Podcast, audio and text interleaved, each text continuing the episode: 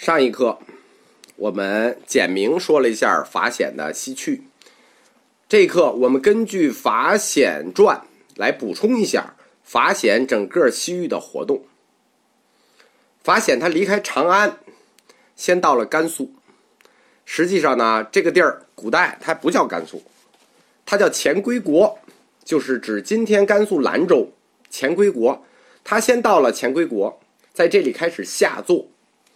呃，了解佛教的同学知道，每年有一段时间要下座，就是跟这个印度一样。这个时间是在公元三百九十九年下座完毕，他就继续前进。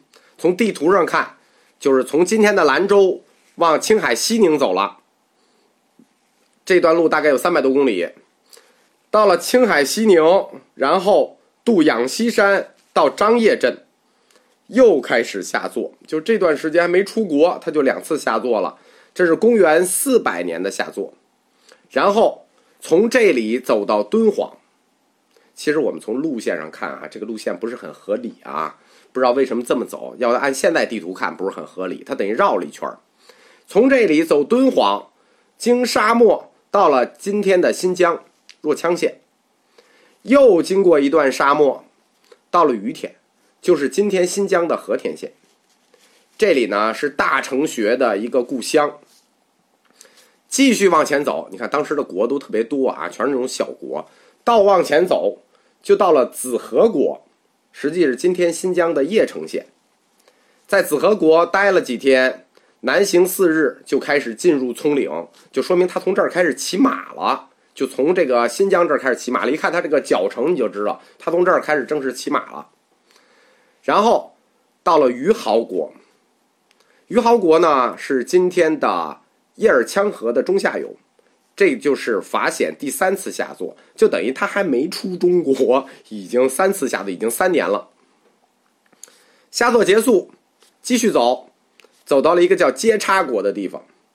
这个接叉国到底在哪里呢？这是法显传的研究的一个难题，从地图上画啊是个难题，就是确定地址。然后。由此向西，再到一月，就是在路上走了一个月，渡过葱岭，就到达印度。我们简明印度史里讲过，古代印度是包括今天的巴基斯坦，包括今天中亚的阿富汗，包括今天的这几个斯坦，呃，整个古代印度的幅员是很大的，那块都叫印度，那个地儿叫北印度或者西北印。到了北印度，法显第一个国家叫陀利。这个地儿呢，在地图上实际现在不属于印度，是在克什米尔。然后渡河到乌常国，乌常国在中国历史上就佛教史上很有名了，因为莲花生大师是这里的嘛。据说这里盛产长生之树。这乌常国在哪儿呢？就是从克什米尔直接往下，到了今天的巴基斯坦北部。那这里还是小城，就这一路到这儿还是小城，除了中间有一节儿啊是大城。于是。法显就在这里开始下座，这是公元四百零二年。从地理的速度上看，它等整个速度它是加速了啊。要按《西游记》的话说，它就有白龙马了，它整个加速了。下座以后南下，到了苏荷多国。这个苏荷多国呢，就是佛教故事里有一个佛割自己的肉喂鸽子的地方。由此转向东，走了几天，到了犍陀卫国。还是小城学，就是整个北印度这块都是小城。这个地儿呢，就是佛教故事里头佛祖挖野食人的那个遗迹。向东七日，向东七日就到了叫做竹刹湿罗国。这个地儿实际是在犍陀罗地区了，相当于今天巴基斯坦北部的拉瓦尔品地。佛在做菩萨之前，呃，著名的什么？投身似虎，这个故事就在这儿，并且在这个地儿还有那种纪念的大塔。从犍陀卫国南行到弗楼沙国，这就是今天弗楼沙，就是今天的巴基斯坦的白沙瓦。这个地方就很有名了，因为在公元一二世纪的时候，贵霜王就是由小城到大城转折的这个王加尼色加王曾经统治此地，由此西行到那揭国。这个地儿就有如来佛顶骨精舍，这个精舍很有名，在《洛阳伽蓝记》《大唐西域记》里头都有记载啊。当然了，呃，如果大家没有地图，听一下就行了。如果有地图，可以拿笔画一下。从此北行到那揭国，这就到了今天的贾拉拉巴德城。这儿有什么佛池塔呀、佛西藏精舍呀？于是法显就在这里多住了几个月，就相当于这个参观了一下嘛。然后南渡小雪山，就是刚才我们讲过的，这时候慧景就在这里病死了，他从此独行。过岭以后，南到罗伊国，到了皮土，实际就到了今天印度的旁遮普地区。这个地儿佛法兴盛，大小城都有。从这个地儿向东南行。就是往摩羯陀地区行，往南行，往德干高原走，就经过很多寺院，到达中天竺。德干高原地区包括摩羯陀的一部分，在古代印度这个地儿叫中天竺，就是中印度。中天竺在书上记载叫中国，就是古代印度的中部地区，这叫中国。我们管自己叫中国，他也管自己叫中国。这个地儿佛教遗迹很多。呃，大小城都有。这时候就是公元四百零四年，在此下座完毕，东南行到著名佛教的曲女城。曲女城这个时候是小城雪，又东南行到居所呃居萨罗国的舍卫城，这都是佛教里头经常提到的。舍卫城此时佛教还非常兴盛，而且宗教很宽容。这个地儿啊，有九十八，有九十八个寺庙。都住着和尚，而且种种外道都有徒众，就是这里头就是不光是有和尚啊，不光是有佛教啊，那些外道九十六个外道，这时候还都有呢。《法显传》里头这时候提到过，调达亦有众在，供养过去三佛，唯不供养释迦文佛。就是说，佛灭度了一千年以后，呃，不到一千年，九百年左右，就是被他打倒在地的那个对手提婆达多。还没有死，还有徒众，而且还不少。这个就是佛教史上的一个大事儿了。到了中印度之后，再东行，就到了今天尼泊尔地区啊。它是恒河横着往上走，就是横着东行，这样就与印度的北方邦连接了。这个尼泊尔地区呢，是释迦牟尼诞生之地，古迹巨多。什么？这个他年少时候发生那些故事，佛经里提的故事都有这个痕迹。但是当法显来到尼泊尔这个地区的时候，其实这个城市就是叫做嘛加什罗卫，他已经呃颓败了，呃到处都是野兽，像什么呃婆罗双树啊，就是佛祖涅槃的时候了，那些著名的圣地都都已经荒了。然后东南行就到了五河河口。这个就是阿难塔、阿难涅盘塔所在的地方。从五河河口渡河，就到进入了孟加拉地区了啊，就来到了摩羯陀国。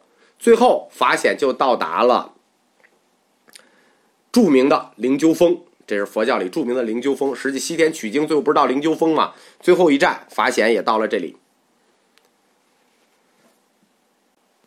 进入灵鹫峰以后，有一个特别的故事值得一提。就是法显来到灵鹫峰，这个见到了如来大弟子大迦叶，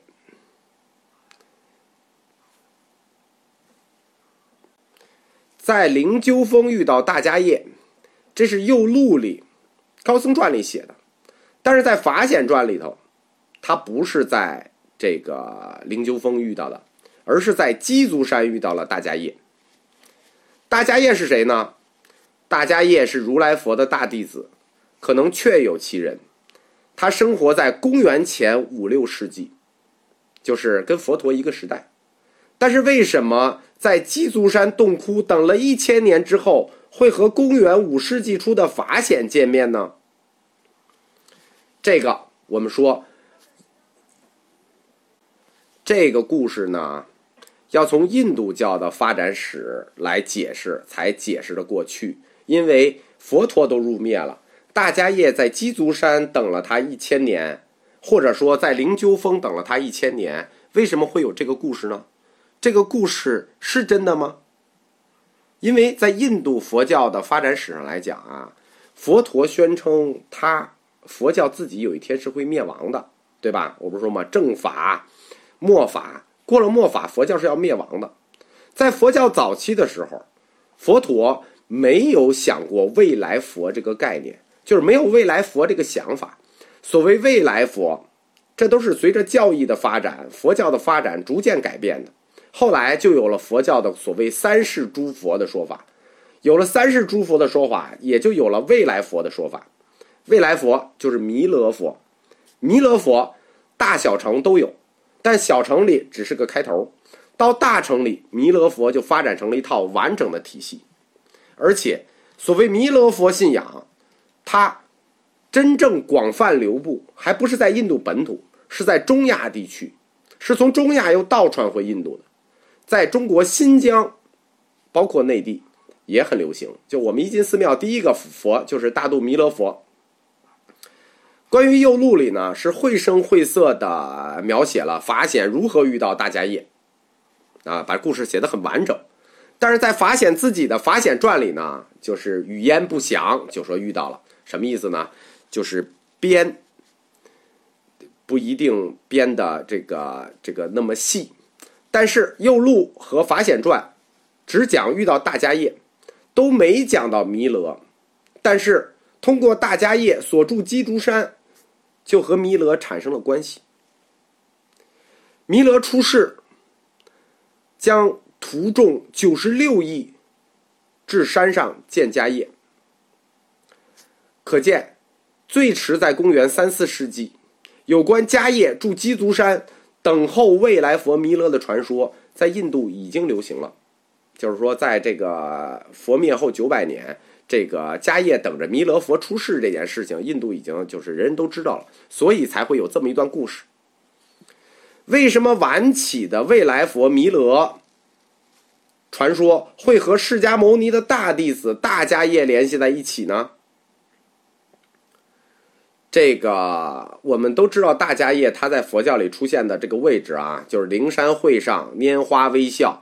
这个这个迦叶说是等于得了佛祖的教外心传，就相当于是跟佛祖这个内心最契合的一个人。这种传说可能隐含着佛教想长存的这种想法，就是对早期佛教所谓正法时代、末法时代。就佛教最终会消亡这一说的一种纠正，所以关于法显遇大迦叶这个故事，在佛教史上是很有意思的一个公案。过了灵鹫峰，法显就开始坐船，顺恒河坐船，顺衡水西下，然后到了迦湿国这个地儿呢，就是佛初转法轮的地方。在佛初转法轮的地方，法显住了三年。按时间推算，应该是法显西行后的第七年、第八年、第九年，就是公元四百零五年、四百零六年、四百零七年。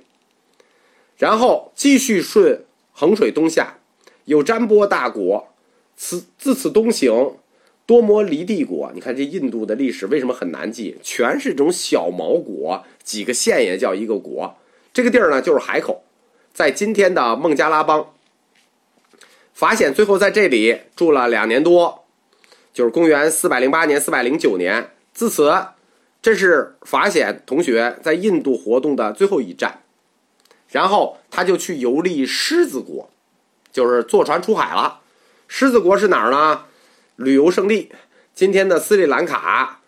在狮子国呢，古代中国古代称狮子国叫僧伽罗国。他遇到了从家乡来的人。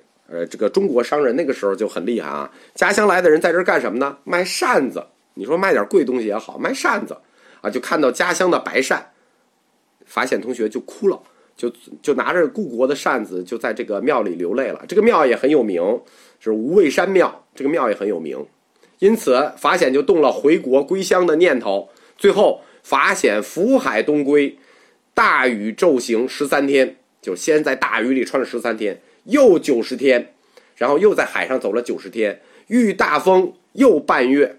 我算了一下，这个整个日子啊，整个日子是一百二十天。法显就从斯里兰卡回到祖国，中间还有很多艰险，我们就不讲了。下一讲我们讲讲他整个这个西游的意义。